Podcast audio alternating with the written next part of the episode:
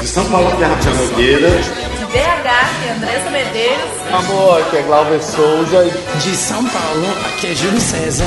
De Curitiba, que é Alene Botarelli. De Curitiba, que é Alexandre Furtado. De Jundiaí, aqui é Ney Santos. Aqui é Letícia Sagese. Aqui é Gustavo Mazei. Musicalcast. Musicalcast. Musicalcast. Musicalcast. Cast. With one look, I can break your heart. With one look, I play every part. I can make your sad heart sing. De São Paulo, que é Rafael Nogueira. E a Sunset Boulevard tão lindo. ainda tô muito impactado com a obra. Vale. Mas, E enfim, ainda com- houve boatos de que ele tava meio desestimulado, meio triste. Por que eu não? Sobre o musical? Sim, você tava meio assim. Não, jamais. Nossa, eu tava com Você muita tava com um pouco de medo, sim. Tava com muita expectativa lá em cima e superou todas as expectativas, tá ótimo. Ai, gente, eu amo a Marisa Hort. Eu amo a Marisa Hort. Podem falar o que quiser. Eu acho que eu ela deve estar ela. maravilhosa. Eu amo ela demais, então tá, tá incrível. De São Paulo, aqui é Glauber Souza. E a temporada de musicais 2019 começou com tudo, hein, bebê? Tem um rumo de coisa aí pra assistir, hein? Hum. Não necessariamente Verdade. tudo presta, mas tem muita coisa. que horror! é, mas é verdade, né? Just Mas plain tem muita truth. coisa. Só esse mês de março tá lotado de coisa nova pra ver. Pois é, tem muita coisa massa aí pra ver. Só não assiste quem não quer. De São Paulo, que é Júlio César. Enquanto o Glauber falou que aqui a temporada tá só começando, lá na Broadway tá só ladeira abaixo. Vixe. Porque não tem uma A coisa bicha- que se salva, tirando Hadestown, que vai salvar a Broadway e The Prom. Não tem uma coisa que vai se salvar até agora nesse Tony, gente. Só tô aqui observando. Vai fazer de tudo pra estar e não vai estar. São Paulo, aqui é Felipe Torres e pela primeira vez na vida eu estou gravando um podcast sem ressaca. Então tô me sentindo muito bem hoje. Não estar de ressaca. Nossa, hoje foi a primeira vez que eu percebi que o, o Felipe puxa o S, Toistes. Eu sou carioca, primeira- né? Eu sou carioca. Três anos aqui, mas. Primeira vez que eu notei isso. Nossa, mas ele puxou muito forte dessa vez. Fez muito Toistes. Ô, Felipe, fala três reais. Três reais. Três reais. Três reais. Qual o preço? É. Mas enfim, e seja bem-vindo a um novo episódio no Musicalcast, que é o primeiro podcast de teatro musical do Brasil. E hoje a gente vai fazer um episódio meio diferente, porque a gente fez algumas. é, a gente deixou pra vocês fazerem algumas perguntinhas nos stories e a gente vai responder essas perguntinhas dos- nossos ouvintes. Mas antes da gente começar com as perguntas, vamos dar aqueles recadinhos. Lembrando pra vocês seguirem a gente nas nossas redes sociais, no Facebook, que é barra Musicalcast, no Instagram, que é arroba Musicalcast, no Twitter, que é musicalcastbr. Se vocês quiserem entrar em contato com a gente, contato arroba musicalcast.com.br. O nosso site também, que é musicalcast.com.br. E também lembrando para vocês que a gente tem um grupo de ouvintes do WhatsApp, se vocês quiserem entrar, que lá a gente fala de muita coisa sobre musicais, é bastante mensagem, mas manda uma, uma direct, uma DM, qualquer coisa pra gente, que a gente manda o link para vocês acessarem o eh, grupo de ouvintes. beleza? Como diria a Lene, é para os fortes. É, É, pra quem gosta de conversar. É, quem- na verdade não é quem gosta de conversar, quem gosta de receber muita mensagem, é bem diferente. Porque É é, verdade. muita mensagem o tempo todo. É né? verdade. Mas enfim. Acho que é esse recadinho, né? Hoje foi bem rápido pra. Porque sempre não são, fica a mesma coisa sempre, então só pra ser um pouquinho mais dinâmico. Então a gente já vai começar nosso episódio que a gente vai responder as perguntinhas. Então, primeiramente, obrigado quem mandou perguntinhas pra gente. Ah, tipo, Obrigado a todo o nossos- público. é, nossos ouvintes mais assíduos que já fizeram mais de uma pergunta. Tem gente que fez três, quatro perguntas aqui. Beijo, Jenny! É, a Jenny foi a, foi a que mais fez pergunta também. Não, na verdade teve outra pessoa que fez mais perguntas. Ela fez só três. só três. Só. Né? Mas ó, a gente vai exatamente começar com perguntas da Jenny Coutinho, que é lá do Rio de Janeiro. Beijo, Jenny. Nossa, o que, que foi isso? Perfeita. Jenny, maravilhosa. Sem Ah, tá. falhas. Cristal lapidado. Verdade, maravilhosa. Mas enfim. Bem, a primeira pergunta dela, na verdade, vai ser mais eu para responder. Mas ela perguntou assim: qual foi a motivação para criar o podcast e o Instagram, né? Na verdade, o podcast é uma criação minha, uma ideia minha que eu sempre tive vontade de criar o podcast. Um sonho e... do Rafael. É um sonho, é. Mas a verdade é assim, eu sempre gostei muito de podcast e eu sempre quis que existisse um podcast de musical. Então eu tava sempre esperando alguém fizesse, né, o podcast. Daí eu pensei, mas por que não eu não fazendo um podcast, né? Foi aí que fiquei anos pensando, pensando, pensando. Aí quando eu chamei essas pessoinhas, Glauber e Júlio, para fazerem parte do, do Musical Cast, né? E a gente gravou o primeiro episódio, então a gente é o OBC do, do Musicalcast, né? O Original Exatamente. é isso. A gente teve na leitura dramática, a gente teve no workshop. É isso. A gente teve em tudo. Estamos aqui, integrando fizemos, o original. Fizemos as previews em Washington, tudo. Exato, os tryouts em São Francisco. Isso, tudo, tudo. E eu sou tudo, o Starcast, né? Eu sou aquele que entra depois pra continuar a audiência. Exato. Tem que colocar uma estrela. pra estender o sucesso, amigo. Isso aí. Ah, cansada, enfim, eu acho assim que... cansada de esperar que alguém fizesse, ela foi lá e fez. Exatamente. Visionária. Mas, enfim, né? ah, e como assim, é uma mídia muito bacana podcast e agora tá em alta o podcast. Até é legal tá em alta, né? Porque a gente tá recebendo bastante ouvintes novos agora. E uh, então, assim, foi sempre um desejo meu. E agora tem até mais outros podcasts sobre teatro musical.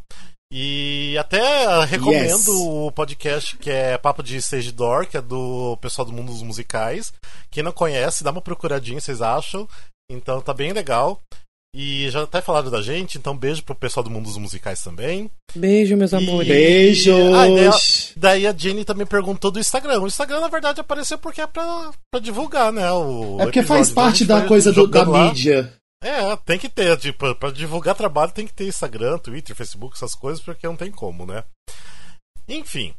Agora ela também ela fez uma pergunta que agora todo mundo pode responder bem, que é qual musical favorito de cada integrante do Musical Cast? Uh. Tem uma ordem? Ó, sem aquela coisa. Agora, ah, Peibufo. Ah, tenho vários. Não. Tem vários. Tipo, vamos, vamos dizer um, o primeiro só... que veio na cabeça, Peibufo, Company. Company. Fazer uma pergunta assim ou tem que justificar sua resposta? Não, ela só perguntou qual é. Ela só perguntou qual é, então só responde.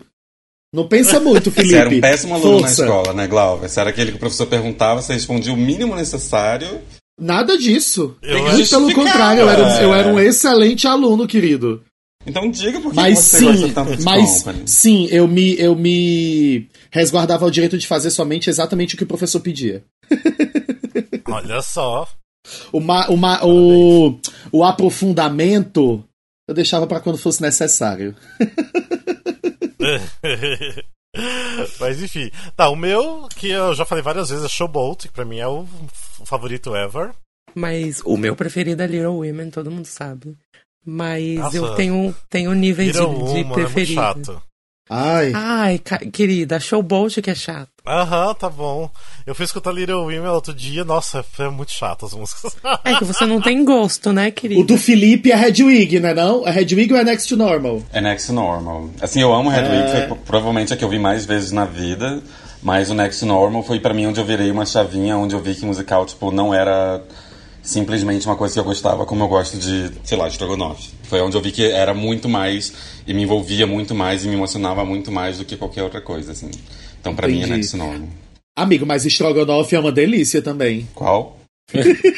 Strogonoff é uma delícia também. Sim, também me envolve emocionalmente. Caem umas lágrimas com Strogonoff. Principalmente se for de carne. Não, de frango, é, nem tanto. Mas é exatamente o que o Felipe falou. O Little Women é o meu preferido porque ele tem um, eu tenho uma conexão pessoal com ele ali. O personagem, principalmente, fala muito, muito diretamente comigo. Por isso que ele é o meu preferido. Mas eu tenho, tipo, três níveis de preferidos, né? Então.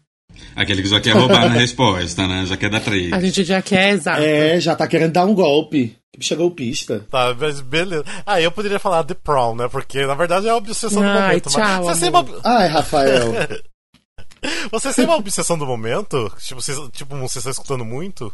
Sim. Haterstown. É o melhor. E é isso, gente. A minha obsessão do momento é Dream Girls, do London Cast. Maravilhoso. Ah. Eu te falei que eu vi lá, né? Aonde? Eu vi lá em Londres o, o atual. Ai, men- ai, mentira. Com a Amber Ryan. Tu viu, Foi, foi tu viu com a maravilhoso. Amber? Não, ela tava. Ela passou uma semana doente quando eu tava lá. Ela Então você não assistiu. fazer. Ah, Era rapaz. maravilhosa. Então você não assistiu. Era maravilhosa, a Maurice que substituiu. Eu super não me arrependo. assim, foi, foi bem incrível. Mas beleza, eu já tô fazendo outras perguntas que nem foi os, os ouvintes que fizeram a pergunta, mas vamos focar nas perguntas do- dos ouvintes aqui. Tá só pra minha obsessão pra não ficar por fora, assim. Eu tô ouvindo muito, na verdade, uma coletânea da Judy Garland, porque eu tô montando um quebra-cabeça de Mágico de Oz. E eu sempre coloco o Judy Garland pra tocar enquanto eu fico montando, procurando a cara dela. Não é exatamente um musical, mas é a minha obsessão no momento. Bora lá, vamos ter mais perguntinhas aqui, que agora é do nosso ouvinte queridíssimo, Denis Maciel. Beijo, Denis.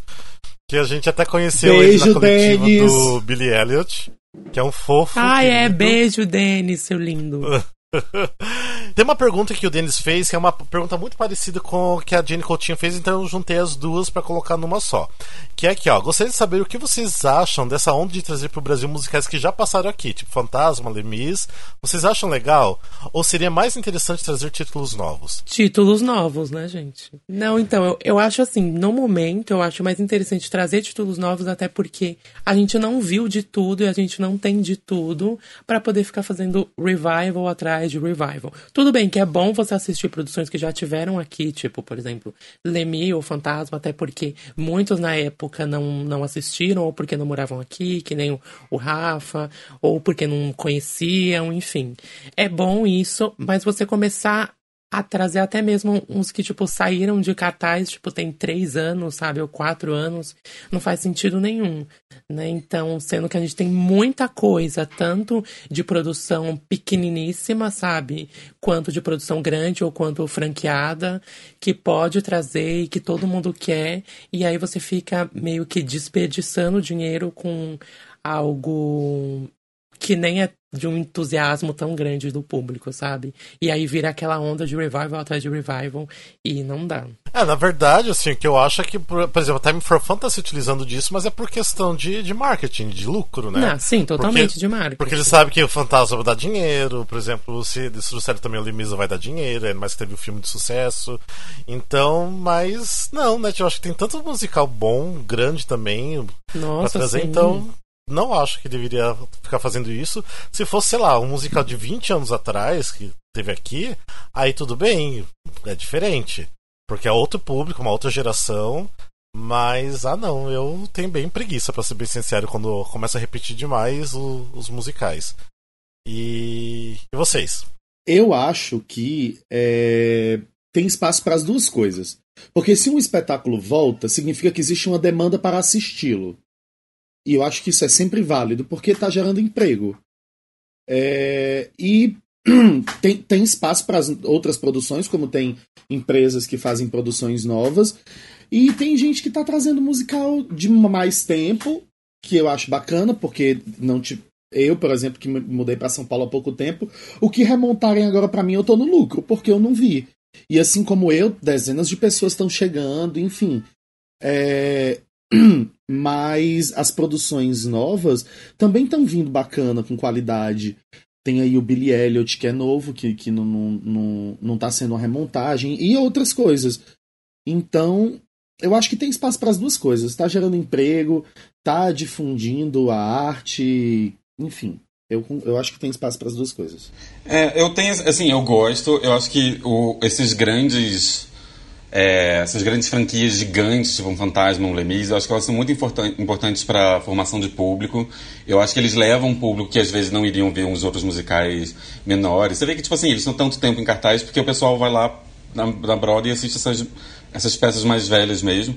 Mas eu acho que, assim, o que eu mais sinto falta, na verdade, o que eu mais gostaria, seria um sonho meu, seria que a Time for Fun ela alternasse. Por exemplo, já que passou um ano pegando dinheiro, fazendo Fantasma da Ópera, faz uma temporada, nem que seja uma curta temporada de um original brasileiro, sabe? Contrata um, um sabe, já que você vai querer pegar todo esse dinheiro e, fazer, e ganhar esse dinheiro todo fazendo esse mega, dá um, um retorno, faz depois um, um pequeno, não precisa ser no Renault, sabe? Eu acho que seria uma espécie de contrapartida, já que você está pegando essa franquia, ajuda também o pequeno a crescer aqui, sabe? Senão a gente vai ficar também eternamente nesse ciclo de ficar trazendo fantasma de 5 5 anos, depois Wiki de 5 5 anos, depois Lemis de 5 5 anos, sabe? Eu acho que poderia ter sido. Ah, eles até fizeram isso em 2016 ou 16, é, foi 16? Não, 17 eu Ah. acho, que foi quando eles levaram pro CETIP os dois filhos de Francisco, né? É, então já. Ah, sim, é, isso é. Exatamente. É, mas e, tipo assim, eu não duvido nada que, por exemplo, a Bela e a Fera volte daqui a alguns anos. Já teve duas vezes aqui, mas não Sim. duvido nada que ainda volte. Não, todo mundo já Então- sabe que o próximo é o Miss Saigon, né, gente? Então já tá praticamente na mira. E aí, praticamente depois dele vai ser o, a Bela e a Fera, com certeza. Eu acho Ah, que que não essas produtoras fera eu acho que que essas produtoras devem ter algum tipo de, de, de, de receio em trazer espetáculos que não são tão conhecidos do público. Isso pode ser uma Ah, possibilidade. lógico, porque também. eles investem muita grana. É Muita Pois grana, é. né, que eles investem. Sim. Pra botar um Pra espetáculo você que ter, não, teve, não, não vai ter por mais de que público. fosse, fosse muito bom, mudança de hábito teve uma queda de, como fala, de, de lucro muito grande. Tipo, você tinha sessões e sessões muito vazias, sabe? Principalmente É, sessão popular. Hábito, pra mim, era o melhor comprar, musical tipo, que faltando... Exatamente, nossa, a mudança faz muita falta. E tinha, tipo, você che- chegava numa sessão popular, faltando uma hora pra começar o espetáculo, e você conseguia sentir, tipo assim, ah, sabe, lá na frente. É, a primeira fileira, vezes, várias sabe? vezes. Várias vezes. Tipo, várias vezes, A ficava muito na hora. Sim, total. E hoje em dia isso já não é mais uma realidade. né? Sim. Ó, só continuando a pergunta, que daí é a parte da, da Jane, que ela ela perguntou que é o musical que foi feito no Brasil que deveria voltar. Ah, original ou não? Tem algum musical que vocês acham que deveria voltar? Eu lembro todo dia acabou de voltar, era o que eu mais É, o gostaria de original voltar. já É. voltou, né? Sim. A gente pediu tanto Ah, e não voltou. sei. Não sei. Eu queria muito que o Mudança de Hábito Pode voltasse. gente voltar acabou com um de falar, elenco porque... diferente. Ah, não, sim, precisa ser com o mesmo Ah, é elenco, o, mas... o Mudança, O nossa. Violinista no Mudança telhado. pra era mim é um dos assim das melhores coisas que a Time for Fun já trouxe. Que assim, era um musical super divertido pra cima. Eu ia várias vezes, dava risada sempre da- das mesmas piadas. E era muito divertido, era muito divertido. Então Sabe um que eu acho que deveria voltar? O Madrinha. Num, com, numa outra concepção, num teatro maior, com outro elenco. Você acha? Mas Eu acho que Madrinha não não foi desfrutaram ontem. tudo que precisava desfrutar do Madrinha. Madrinha foi Ele foi ontem. totalmente Ah, não. esquecido, só focaram no La Mancha, né? Não, Madrid não foi ontem, não, foi cinco anos atrás já, não vem não. Não, então, faz, faz muito tempo, exatamente. É que o Glauber tá falando que foi ontem, Madrinha. Não, não foi tanto ontem assim, Não. E o Madrinha, ele foi totalmente sufocado pelo sucesso do La Mancha. Porque o La Mancha teve, tipo, temporada estendidíssima no César, depois teve uma segunda temporada, depois fez turnê, Sim. depois. Entende? Então ele foi totalmente esquecido. Parece que o Madrinha nunca existiu e ele fez tanto sucesso quanto, sabe? Não tão quanto o La Mancha, porque ele ficou menos tempo. Mas eu gostaria que voltasse. Não, o que, eu, o que eu tinha falado era o violinista no telhado, que eu achava lindo, mas com outro protagonista, Ah, né? Ah, sim. Foi por isso que eu Mas falei de elenco diferente. no. Mas só voltando aqui no Madrinha Embregada, eu acho interessante trazer eh, novamente, porque é o seguinte. A. Acabou pegando outra geração de, de fãs de musical. Por exemplo, sim. pegou muito a, a minha geração, que é um pouquinho mais anterior, porque muita gente que tá gostando de musical agora não, não chegou a ver Madrinha Embregado no, no teatro. Então, é, geralmente essa, essa geração do que o Wicked fez aqui no Brasil. Que criou esses novos fãs de musicais, tipo, eles não, não têm nem ideia do Madrinha Embregado, que o quanto foi Muitos incrível. não tinham nem visto La Mancha no SESI ainda. Exatamente. Né? Então quem dirá ter visto o Madrinha. Então eu acho que o Madrinha seria bem interessante trazer de volta.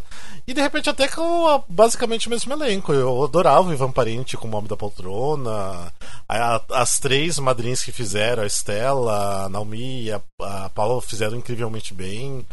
Então era um elenco muito bom. Eu tenho Uma saudade coisa que eu ia Madrinha. falar, inclusive, que eu lembrei aqui, que eu acho que seria legal de trazer, eu acho até mesmo pela vibe do espetáculo, ainda mais que a gente tá vendo que é, vai, querendo ou não, os espetá um espetáculo que meio que monopoliza, né, o, o circuito de São Paulo são os que vão pro Renault, né?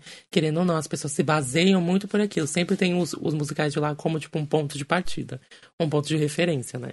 Então eu acho que lá deveria, como ponto de referência, deveria vir um que, que fosse animado, tipo mudança, sabe? Sei lá, talvez trazer de volta uma mamia que já que foi em 2010, sabe? Então, acho que seria interessante. Ia incitar ainda mais ainda essa essa leva de como fala de novos fãs e com certeza ia bombar e até mesmo porque todo mundo conhece a aba então Mas eu acho que seria legal trazer o Mamma Mia. Olha que eu não sou o maior fã de Mamma Mia da vida. Eu gosto bastante. Não, mas o Mamma Mia tá certo de trazer, tá certo, Mamma? Né? Eu acho que seria Então- bem bom trazer. E é animado, é, sabe, é pra cima. Não é aquela desgraceira só. A gente veio anos e anos só com desgraceira. A gente começou, entrou ali no Wicked, aí foi só ladeira abaixo. É, vai só os musicais mais deprê, né? Mas enfim, alguém quer mais responder mais alguma coisa? Então, assim, eu, eu sou do Rio, né? Eu, a minha maior parte da minha vida eu passei no Rio. E um musical que eu acho que marcou muito lá a, a vida cultural lá foi o Ópera do Malandro, a versão do Miller Botelho. Que, tipo assim, eu não, eu não morava lá, eu morava em Niterói, eu não conseguia ir, eu era novo, muito jovenzinho ainda, mas todo mundo me fala o quanto isso, assim, parou a vida cultural da cidade, sabe? Virou um evento gigante, Ah, a Maestrine daí? cantando. Eu não sei, eu acho que eu gostaria também um pouco de ver essa, Daí? uma versão assim, sabe? Depois eu vi a versão do com Léo Bahia, que era acho que era só homens e tinha uma mulher. Depois eu vi essa outra versão, mas pra mim Sim. ainda perde um pouco. Eu queria muito ter visto aquela versão giga que parou a cidade do Rio durante um verão, que virou o evento cultural da cidade, sabe? Por mim, podiam parar de montar a Ópera do Malandro. Mas faz um tempo já que não montam.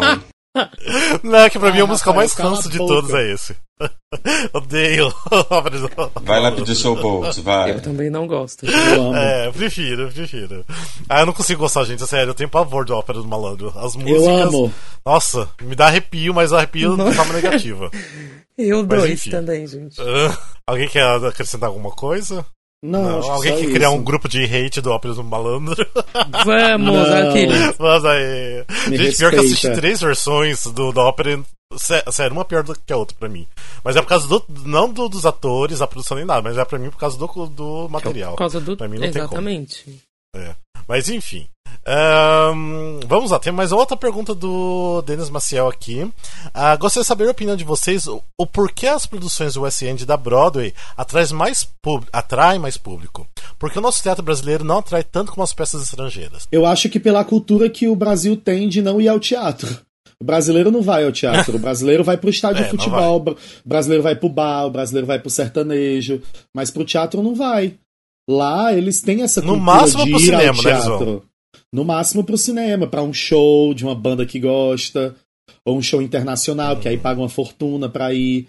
Mas é, lá existe a cultura de ir ao teatro. As pessoas é, passam durante a semana, ah, que peça eu vou ver esse final de semana? Eu não vejo ninguém pensando isso aqui. Eu não vejo ninguém. Uhum. é, é, eu tenho um amigo que faz uma tabela do mês com as datas e coloca todas as peças que ele vai ver. Mas isso é muito raro. É muito raro. As Uhum. pessoas não, não, não passam a semana. Ai, estreou uma peça nova. É ótima do Galpão. Vamos ver? Não, não tem isso. Eu acho assim que acaba, o pessoal acaba indo mais ver musicais da Broadway porque já acaba tendo um buzz, já tem um, um nome meio que feito também, né?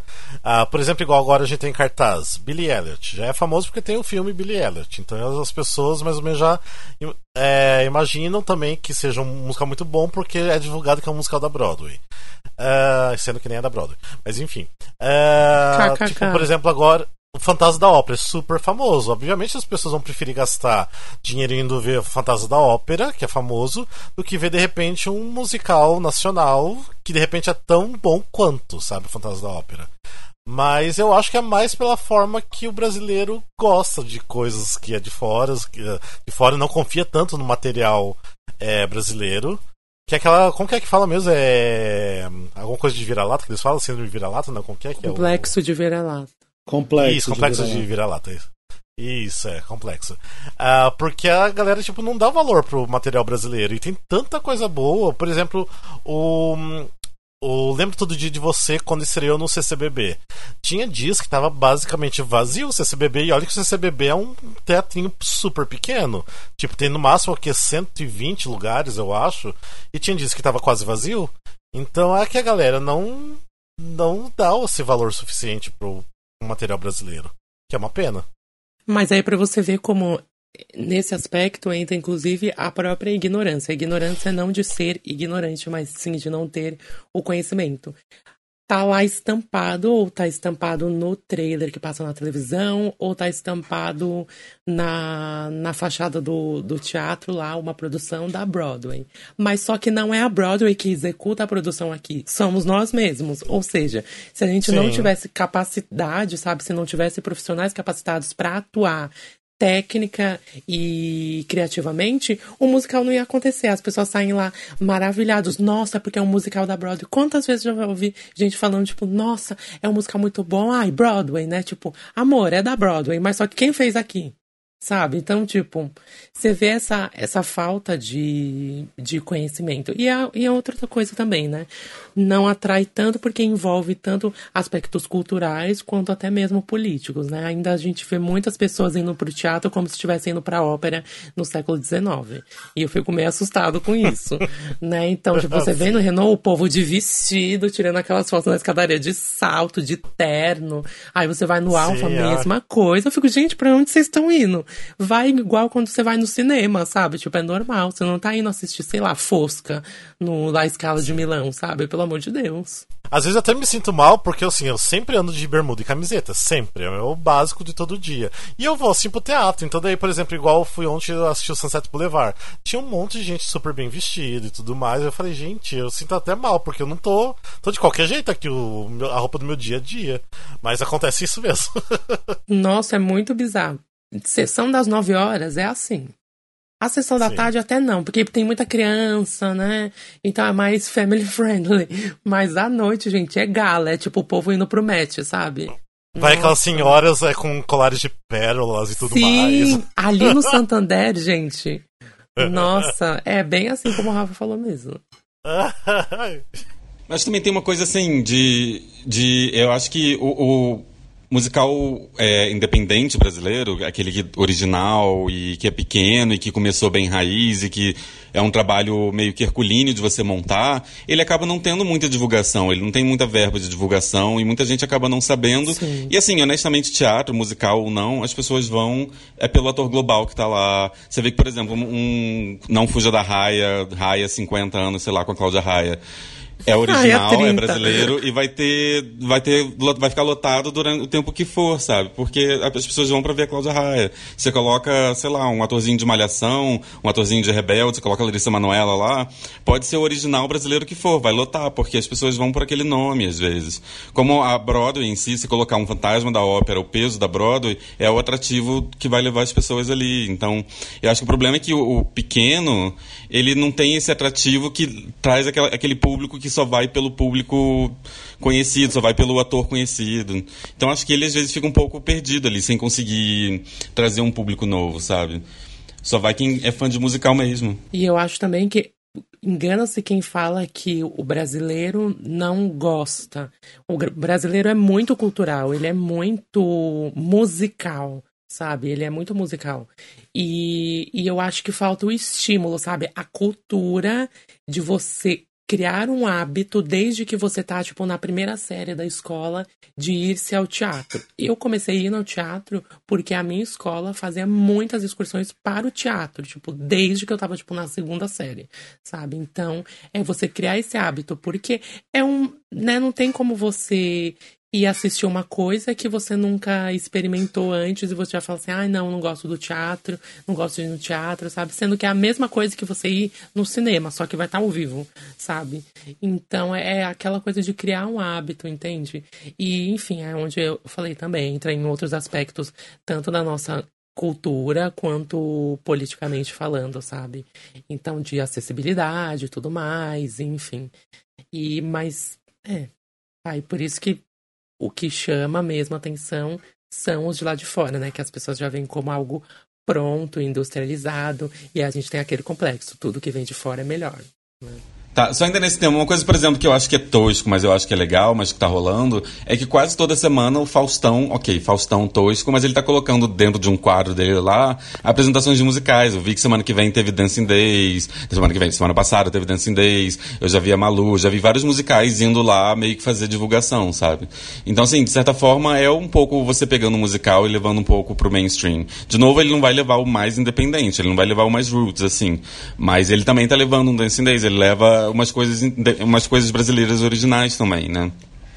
tem seu valor aí também e ajuda a chegar num público, às vezes, mais um público mais amplo. Às vezes um público que nem vai no teatro e tá vendo Faustão no domingo à tarde e vai ver aquilo e vai assim, putz, olha que legal, tá rolando isso. Às vezes dá pra ver, sabe? Queria que ele levasse Nossa, um Elsa, queria que ele tá levasse um Elsa, Faustão mas... num domingo à tarde já perde toda a credibilidade, aqueles. É, mas assim, honestamente, tá pagando ingresso, tá ajudando a indústria, tá ajudando a fomentar, então acho que tá valendo, Não, gente. sim, Tem que óbvio, levar a gente. Ah, não, eu acho bem importante. Isso é legal, é bem importante. É. Mas enfim, bora lá então para mais perguntas, que agora a gente tem uma pergunta do outro ouvinte, que é o Vitor Chiari. Beijos, Vitor. É, Reizinho. que ele perguntou assim: ó, diga um musical nacional que deveria ganhar um revival ou um que foi underrated, ou seja, foi subestimado. Então, qual musical brasileiro nacional? O que vocês acham que deveria ganhar um revival? Eu já tenho um em mente que é o musical 7, que teve lá em 2007, 2006, 2007, eu acho, não, 2008, se não me engano. E eu acho que é um musical que deveria voltar, que fez muito sucesso na época. E tá na hora de ter um revival desse. Tipo, o Miller Botelli que tá trazendo tantos outros musicais, que é o musical deles, por favor, refaça o musical. Posso falar? Eu voto no Gonzagão, a lenda. Nossa, coragem. Maravilhoso. Cala a boca, Júlio. É, coragem mesmo, coragem. Cala a Coragem, boca. né? Cala a boca. É. Um musical. Ele eu voto no Beatles no céu de Não, diamante. vem- Precisa de um revival. Na... Aí vem o Felipe e fala: o grande circo místico foi embora agora. Eu amo É, o grande também circo místico. Ou Ah, senão, eu também. o Saltimbancos. Gente, não. Nossa, sem condições. Nossa, não, gente. Sei Gente, lá, eu não não é- mais Brasil. do grande circo místico. Tô Chocado. Minha gente, mais é porque Brasil. vocês não gostam de música brasileira, deve ser isso. Aí vocês não É. gostam de Ah, Chico não, eu gosto de Buarque, música boa Vocês não gostam de. Gonzagão, deve ser isso, eu entendo. Ah, não, Chico Buarque eu não gosto mesmo.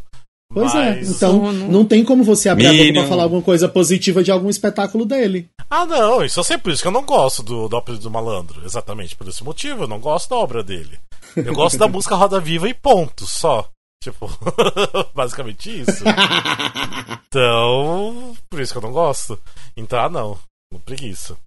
Mas enfim, mas tem. Uh, Júlio, você, falou, você não falou porque os outros já falaram, né? Não, eu falei o 7, com certeza. O 7 foi totalmente esquecido e foi uma obra muito boa e muito mal aproveitada, sabe, pelo público e por mídia e por tudo. Era realmente, nossa, gente, é realmente muito bom, tipo, tiro meu chapéu, realmente. E, e um, e um era que foi, tipo, bem bobinho, assim, mas só que eu e como falei, o Rafa amamos e eu acho que ele deveria, tipo, inclusive ser revisto, sabe? Era o Quatro Faces do Amor, gente. Era tão Ah, tão Amor amorzinho, bonitinho. sabe? Era tão lindinho, era tão simplesinho. Era bem off-Broadwayzinho, beminho mesmo, sabe? Mas eu acho que era, Não, valia é muito a pena voltar. E foi É, totalmente não é um musical que eu assim. tenho saudade. mas- É, porque eu realmente esqueci do musical até. Não é um musical que eu tenho saudade, mas é muito fofinho, é muito bom. Eu, nossa, fui ver várias vezes, agora que eu tô, tô lembrando, realmente. E- Mas e um musical underrated, no caso subestimado? Tem algum musical nacional que é underrated? Que já foi, né? É, que já foi. Não Difícil, sei. né? Nossa, difícil. Eu não sei. Na verdade, o musical nacional já é underrated, né? Já. É, Ele exatamente. parece que ele já nasce com essa alcunha, né? Ele já nasce com isso, é. É. Então não tem um exatamente. Tipo, tem vários pequenininhos assim que já tentaram emplacar e que não conseguiram. Tipo, eles conseguiram Ah, tem- porque ah. tinha patrocínio só. Ah, não, não Júlio. fez sucesso até o, o, o Gota, não. O Gota fez sucesso, né? Ah, não, Gota, pelo amor de Deus. O Gota tá em Gota. turnê no Brasil inteiro. Então. Lota, é porque eles teatro. não, mas só que mas só que ainda com- tá meio difícil conseguir patrocínio pra continuar, Ah, mas não. tá conseguindo, Como que bom, estamos- graças a Deus. É, eles estão em turnê agora, no Brasil inteiro. Né, mas antes tava difícil. É, eu lembro de ver um no Rio chamado Fascinante Gershwin. Ele era totalmente brasileiro, mas era só com músicas do Gershwin, era com a Sabrina Kogut. E ela ficou muito pouco tempo em cartaz, ele era muito delicinha, assim, de ver. E, e eu lembro, tipo assim, de querer que ele ficasse mais tempo, de querer que ele eh, conseguisse um público maior, de viajasse, assim, mas também acho que ele ficou meio underrated. Acho que só ficou no Rio, eu acho. Nossa, eu ia falar eu ia falar um que ia ser um, um shade tão grande, ia ser também uma mentira, né? Porque ele não foi underrated e ele era muito ruim, mas vamos deixar no off aqui, gente. Ah, você começou, termina, KKK. ué. Nem que a gente tire na edição. Não. Ah, era o Lisbela e o Prisioneiro. Nossa. Não, hoje é dia de Maria, grito. Isso, eu pensei Não, nos é. belos, mas era hoje é dia de Maria. Gente, hoje Tipo, dia de Maria a era pra ter Lígia, sido incrível. É, a obra é maravilhosa. Maravilhosa. E eu esperei tudo daquele musical. E foi um, o, o próprio fosso de Chernobyl. Nossa. É, Não, mas é sério, o musical bombou na forma negativa. Tipo, foi uma bomba, Foi bombou, né? Exatamente. Ele foi bombado, na verdade. Ele foi bombardeado. Mas assim, tipo, eu gosto do trabalho da Lígia, eu acho ela muito talentosa, só que ela não tá acertando nos musicais, eu acho. Nossa, mas ela só Então- coloca circo em tudo. É. Assim, Ela coloca o quando que ela tirar o circo de né? Soleil, aí dá certo. Mas enfim, bora pro, pra uma outra pergunta de uma outra ouvinte, ah, que é de uma ouvinte que ela gosta muito da gente, só que ela nunca manda ah, geralmente eh, mensagem pra gente, que é Estela Spinola, então beijos Estela. Ela fez, a, ela fez quatro perguntas, é verdade. Então a primeira pergunta dela é: qual a memória mais especial que vocês têm envolvendo musicais? Adorei essa pergunta. Assim, eu vou falar uma memória que não é minha, mas eu adorei a memória que você postou essa semana, Rafa, do, do Sunset, do. Ah. Se você comprar o CD pro seu irmão e agora vocês assistirem juntos, achei. Ah, sim! Eu achei isso muito é, fofo. deixa eu até assim. Aquele falando Ah, a- deixa eu até contar né? isso, é. Não, não, eu até posso até contar isso, porque é, eu lembro que, assim, quando eu tinha 15 anos, eu comprei o CD do musical Sunset Boulevard. Na verdade, comprei outros também, porque eu tinha viajado pro exterior com meus pais, e então eu, assim, eu comprei vários musicais pro meu irmão. E eu lembro, assim, de quando ele escutava, eu gostava das músicas. Não era, assim, um musical, assim, que eu não gostava, igual Fantasma, que ele escutava direto. Cats também. Mas, então, assim, é um musical que eu sempre gostei muito, o Sunset Boulevard. E ontem eu fui assistir o musical com ele, depois de 20 anos que eu dei o CD pra ele, sabe? Então é um, foi um momento especial, foi um momento gostoso de, de dividir com ele. Mas eu tenho vários momentos. Eu tenho, preciso pensar um pouquinho aqui qual, quais momentos. E vocês? Nossa, você já, eu tinha que eu- respo- já tinha as Que eu perguntas tô aqui antes. raciocinando. Podia ter pensado nessa resposta antes, hein, Rafa? A gente Não, tá sendo aqui surpreendido. Você já tinha essas perguntas, você podia ter pensado. Mas pior que eu não pensei, não pensei mesmo.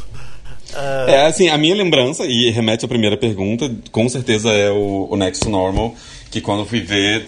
é Assim, eu não ia ver o Next Normal, eu tava lá em Nova York e, e eu ia, era meu último dia, eu não ia ver nada. Eu ainda não era fã de musical no nível que eu, é- que eu sou hoje. Tipo, eu vi acho que três ou quatro musicais naquela viagem. Hoje em dia eu vejo mais.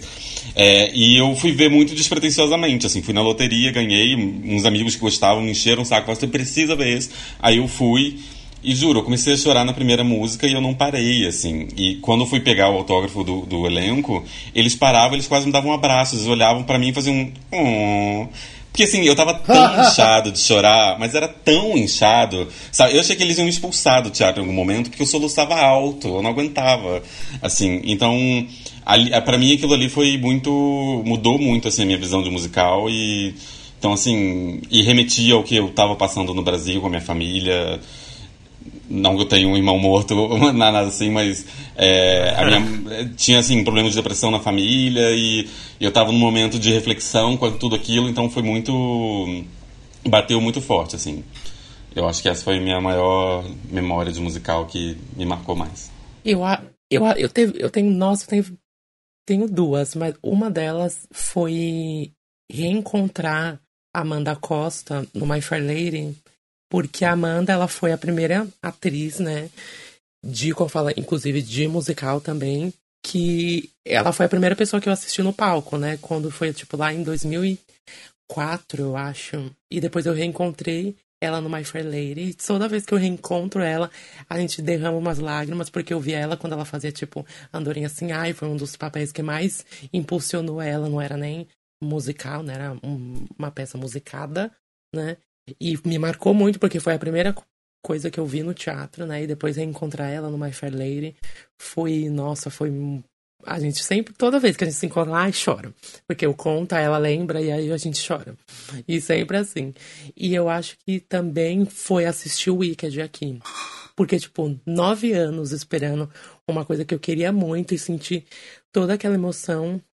Eu acho que também, tirando a, a primeira vez que eu entrei no teatro lá pra assistir, é, não o Wicked, né? A primeira vez que eu fui assistir o musical. Arrasou. Amigo, eu acho que eu não tenho, não. A amarga, Nossa, né? Lá vem a Que Elsa. triste. Que, que Não. pessoa de vida triste.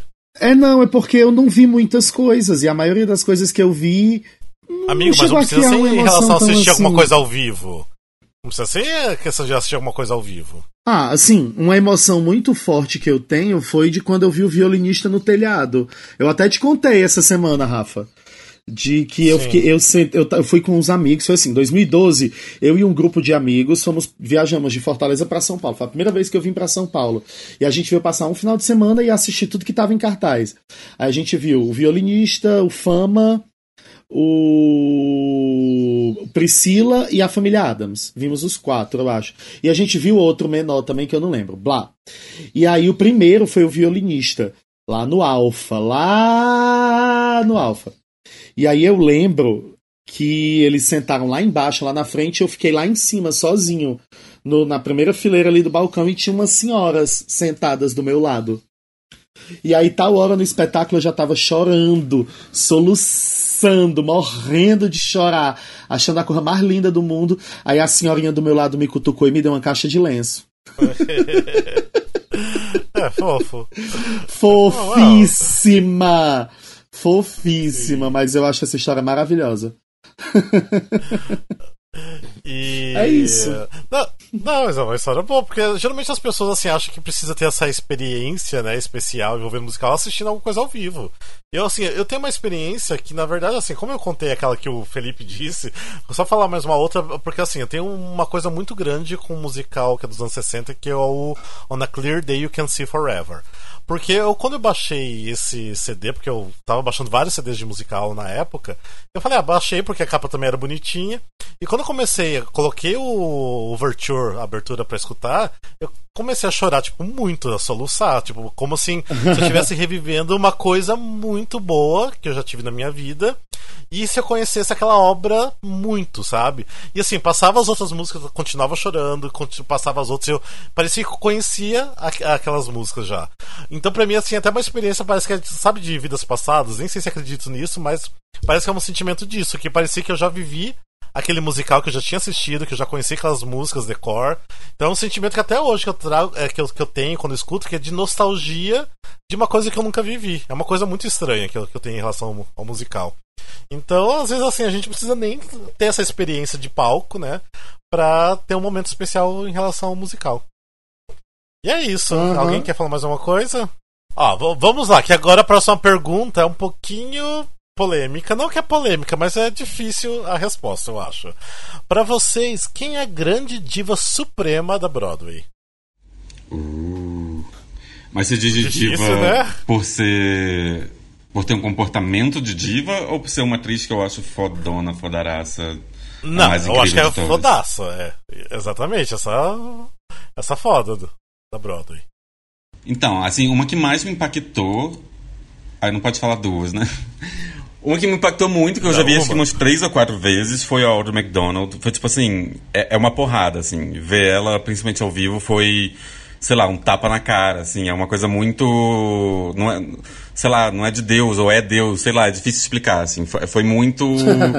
não é possível que alguém consiga fazer. Eu vi ela no Porgy and Bass, e foi tipo bizarramente incrível. E acho que um ou dois anos depois eu vi ela fazendo Billie Holiday e era uma coisa tão drasticamente diferente e é tão incrível que, sei lá, me impactou muito, assim, ver ela ao vivo. Não é minha atriz favorita, do tipo, vou perseguir e procurar tudo que ela faça, não é aquela que toca mais no meu Spotify, mas é um nível de, de, de qualidade, de, de entrega, de mudança, de talento, assim, que para mim foi fora do mundo, assim. Mas se eu pudesse falar outra, eu diria Sultan Foster. Continua. Próximo. Eu, assim, na verdade. Ah, eu acho que eu falaria a Aldra também, mas não, vou ficar, eu acho que Bernadette Peters. É porque é o seguinte, uh, tem muita, assim, atriz que é considerada diva da Broadway, mas se você for ver, tipo, o que ela fez de créditos, ela fez, sei lá, no máximo dois, três musicais da Broadway, então não sei até que ponto é válido. Por exemplo, a, a Barbara. Ela é considerada diva da Broadway, mas ela fez o quê? Três musicais são da Broadway. Então, tipo, eu acho assim, ela fez um trabalho muito icônico mas não é uma pessoa que sempre esteve na Broadway, igual no caso da Aldra, da Bernadette Peters, da Sutton Foster. Então eu acho assim, eu prefiro assim pegar uma pessoa que é realmente de Broadway, que é realmente dos palcos, e considerar essa pessoa diva. Então, pra mim, eu acho que seria a Bernadette Peters, porque ela já tá desde novinha nos palcos e ela é foda demais. Eu também falaria a, a Bernadette por motivos de que eu sou apaixonado, todo mundo sabe que eu sou apaixonado tanto pela Audra quanto pela Sutton. Tô apaixonada por elas. Mas ah, como falar a Bernadette, ela tem aqui, tanto ela vem desde novinha nos palcos e tanto porque ela consegue ser aquela artista que ela consegue ser tão boa quanto na comédia, quanto fazendo um papel extremamente dramático, que ela tem que se acabar de, como fala, de encarnar o personagem e dar tudo o que é possível dela. Então eu acho que uma grande devia ter também essas todas essas facetas, sabe? A Audra, ela, tipo, completíssima, mas eu ainda vejo algumas dificuldades. Ela tem, ela, na carreira dela, ela fez papéis mais é, trágicos do que cômicos, né? Então ela já vem dessa veia, né? Até porque ela vem de uma veia operística muito forte. E, e ainda eu sinto que essa falta, né? Mas, tipo, ela que mais ganhou Tony, né, gente? Maravilhosa, rainha dona do meu coração. E mas eu sinto que a Bernadette é, ela é aquela diva, sabe? Porque ela nasceu ali, o parto foi no palco, sabe, basicamente. Então, eu acho ela e eu acho que seria um crime alguém falar Beth Midler, tá? Só para ficar registrado.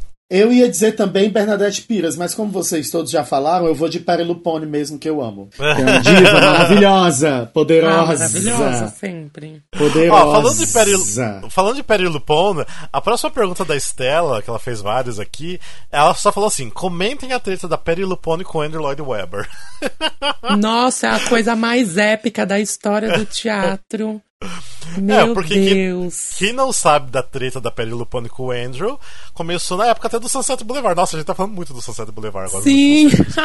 que começou a treta no Sunset Boulevard, que ela originou o, o papel da Norma Desmond no West End, e daí quando fosse pra Broadway, seria ela. Só que ele decidiu não já levar tava prometido, ela, né? tava em contrato. Tava prometido, já. é, exatamente. E ele resolveu quebrar o contrato e tudo mais e colocou E ela quebrou o camarim. Close. É. E reza a lenda que ela ganhou tipo, uma grana assim federal, assim, por, pela quebra do contrato. Ela Sim. deve ter ficado milionária é, com isso. Porque assim, até quem não sabe, o, o musical é, Sunset Boulevard é um dos maiores flops, mas o porquê flop? É um flop tipo é, de é, perda de dinheiro, na verdade. Porque assim, é um, é um flop hit, tipo assim, fez muito sucesso, ainda é um sucesso grande até hoje, mas como a produção era muito cara e como tiveram muitos problemas de, de várias uh, pessoas processando o Andrew, então eles perderam muito dinheiro com o musical que até hoje não, não se recuperou essa grana toda. Então a Perry Lupone tirou muito dinheiro do Andrew por causa disso. E também teve, agora eu não vou lembrar o nome de uma outra atriz que ela fez na época, acho que em Los Angeles também, que daí também foi prometido alguma coisa para ela e decidiram trocar ela de, de, última hora. Ela chegou até a ensaiar e daí ela acabou não estreando também. Que daí entrou, acho que a Glenn Close no lugar, se eu não me engano, uma coisa assim. Então, tem assim, o musical envolveu muitas polêmicas na época.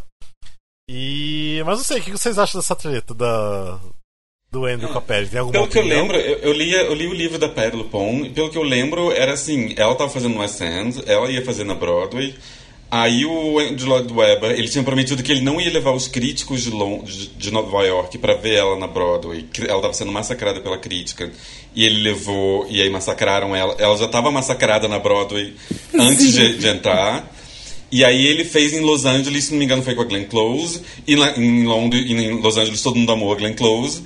E aí ele fez o que, né, que foi conhecido. Ele foi para Broadway com a Glenn Close, não com a Perry Lupone e deu essa, essa coisa toda. E além disso, tipo assim, a grande música, o As If Never Said Goodbye, a princípio ia ser a música dela, e logo antes de estrear, ele deu pra Barbara Streisand gravar e virou tipo um single da Barbara Streisand e era para ser a música dela e todo mundo obviamente comparava a versão dela com a da Barbara Streisand e ela também ficou mega puta com isso. Então foram assim, foram vários percalços que foram destruindo a relação dos dois, pelo que ela conta no livro. E ela conta assim de uma forma bem sincera, no sentido de destruir realmente todo o o o camarim, quando eu soube, sabe? Ela fala realmente como se ela realmente deu um ataque de diva mesmo. Ela não, não poupa nisso, não. Mas ela fala, não foi não justificado. Tinha um contrato que me garantia coisas e ele foi quebrando isso aos poucos. E, como falei recentemente, o, o James Colbert perguntou para ela, né? o que que ela sentia se ela tinha superado isso. Aí ela falou, he paid me, let bygones be bygones, sabe? Tipo, uma cara de tipo, ai, que ficou pra trás, ficou pra trás, mas não ficou pra trás, sabe? É, porque na verdade, tipo, eles ficaram mais de 20 anos sem se falar, mas ela fez uma participação especial, né, num, num evento. Eu não lembro de quem que era o evento, mas ela cantou a música Don't Cry For Me Argentina, né, que ela originou também a música. E então, tipo assim, ali deu a entender que eles fizeram as pazes ali. Tanto que o Andrew se surpreendeu dela querer participar. E então, eu acho que ela- hoje em dia eu acho que deve estar assim, aquela coisa, ok, não somos amigos, mas tá tudo ok agora. É o famoso finge, né? É, Aí finge quando ela começa a dá superar, eles fazem o quê? Fazem um filme. Só pra tentar cutucar a ferida, né? E chama Glenn Close pra fazer o filme. Gente, uma coisa que eu fiquei chocado, que eles, ah, o Andrew tava querendo que a Madonna fizesse o filme do Sunset Boulevard, né? Sim. Ai, gente, não. Podre. Ela já, ela já destruiu o Evita, pra que fazer Sunset Boulevard? Já diria, já diria, inclu- inclusive, parafraseando a Perry, né? Não existe ninguém dentro da Madonna por detrás dos olhos dela. Então, pra que colocar É. aquela diabo em algum lugar? É, eu também concordo. Não, não sou grande fã, assim, não, pra ela fazendo os filmes. Superestimada também a Madonna, né, gente? KKK. Não, eu como artista de música eu gosto muito dela. Mas ela fazendo Nossa, filme, ela é muito não. superestimada. Isso é muito millennial, Júlio. Fica quieto. Não, eu acho É. a Madonna muito superestimada, gente. Meu Deus do céu. Tá bom, vai lá. Nossa, Você tá- sou- Vai ouvir Rae Jepsen, Não. vai lá, vai. É. Não, é porque no, nos Celine anos Dion 80, é uma, nos anos... uma artista de verdade, essa sim. Pisa. Não, mas ela tem uma importância muito grande nos anos coração. 80 e 90. Muito não, ela tem, eu não tô falando que ela não tem uma importância, mas só que ela é muito superestimada. Mas você falando que ela é, mas você falando que ela é overrated, você tá não dando tanta importância pelo que ela fez. Mas enfim, não, gente, ela não é, o importante. eu não tô isso. falando que ela não é importante, mas ela é muito superestimada. Tipo, como compositora, como cantora. Tipo, gente, né? Você não tá falando que ela é importante, Ah, eu- assim. Você só tá achando que é injusto ela ser tão importante, que ela não merecia isso. Não, que o hype dela sobre, sobre ai, Madonna. Se ela conseguiu esse hype, é porque ela mereceu, tá, completa. ela mereceu, Ai, exatamente. tá, ela lá não tem vem a culpa. fanbase, sai daqui. ela não tem culpa que ela ela, não tem conseguiu. culpa de ser loira e branca. Ao contrário da Celine Dion, né? Então, vamos lá, gente. Tem uma pergunta muito interessante aqui da, da Estela também, que é quais são os jeitos que vocês têm de estudar mais e se informar sobre os musicais? E aí, como vocês fazem pra se informar, estudar mais sobre os musicais? Google.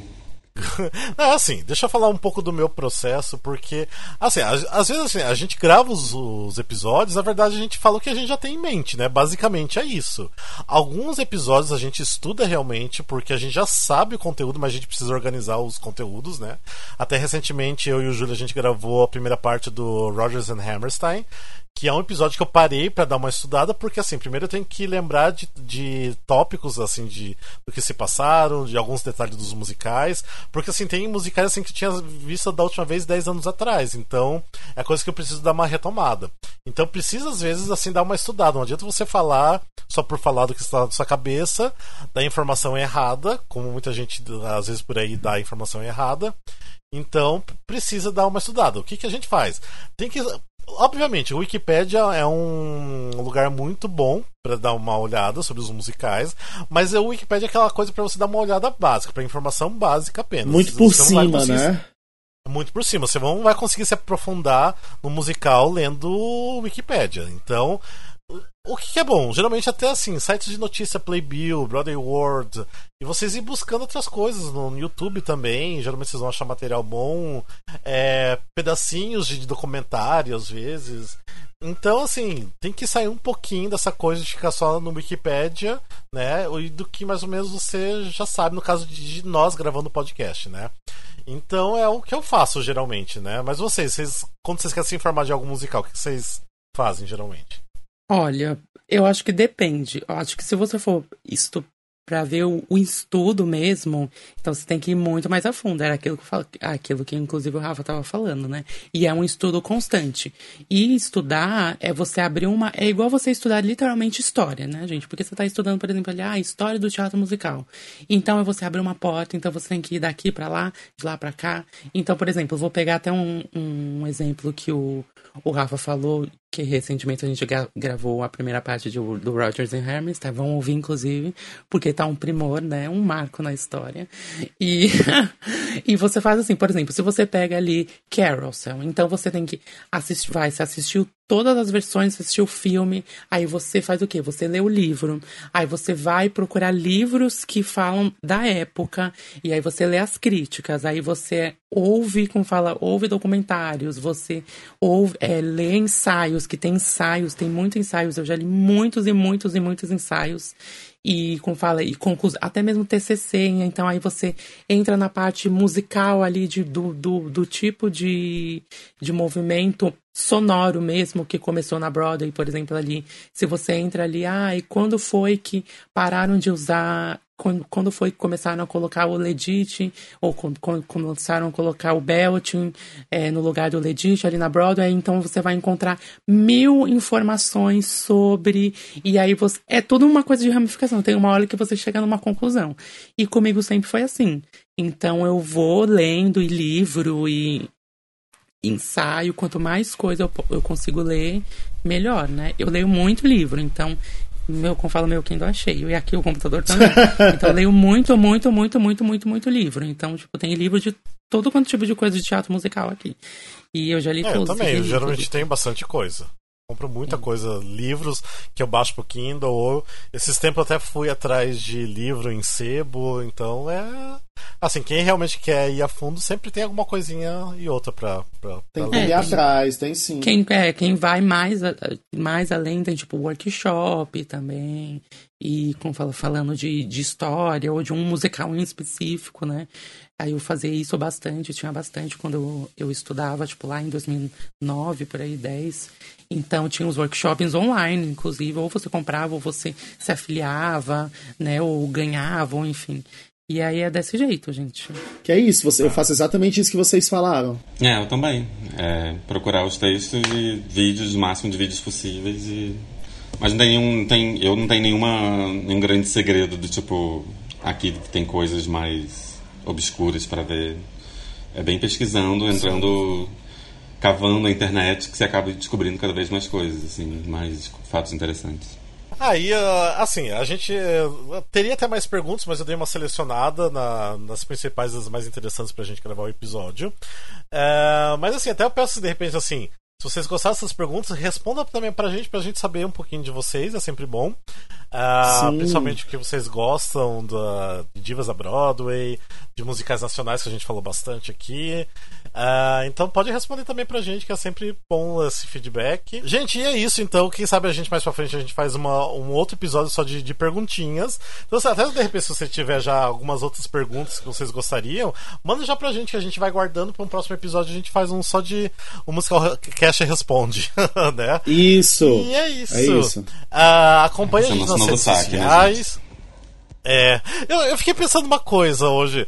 Tipo, todo grupinho de, de, de fãs, de ouvintes, alguma coisa assim, de seguidores tem um nome. Qual que são o nome dos nossos seguidores? A gente tem um nome? Casters. Olha a conexão de mentes aqui. Não, tinha que ter uma coisa musical no meio. Se alguém tiver uma ideia, fale aí pra gente. Porque geralmente dos outros, de outros podcasts tem o, o nome de, de grupos de, de seguidores, de, de, ouvintes. Ou seja, se vocês é, quiserem criar um nome pra, pra gente, dos do seguidores, pode criar, tá bom? E é isso. Uma full nome da fanbase, vai. Até o próximo episódio, então. Beijos, abraços pra todo mundo e valeu por escutar a gente. Beijos. Beijo, beijo tchau, tchau. Gente, beijo.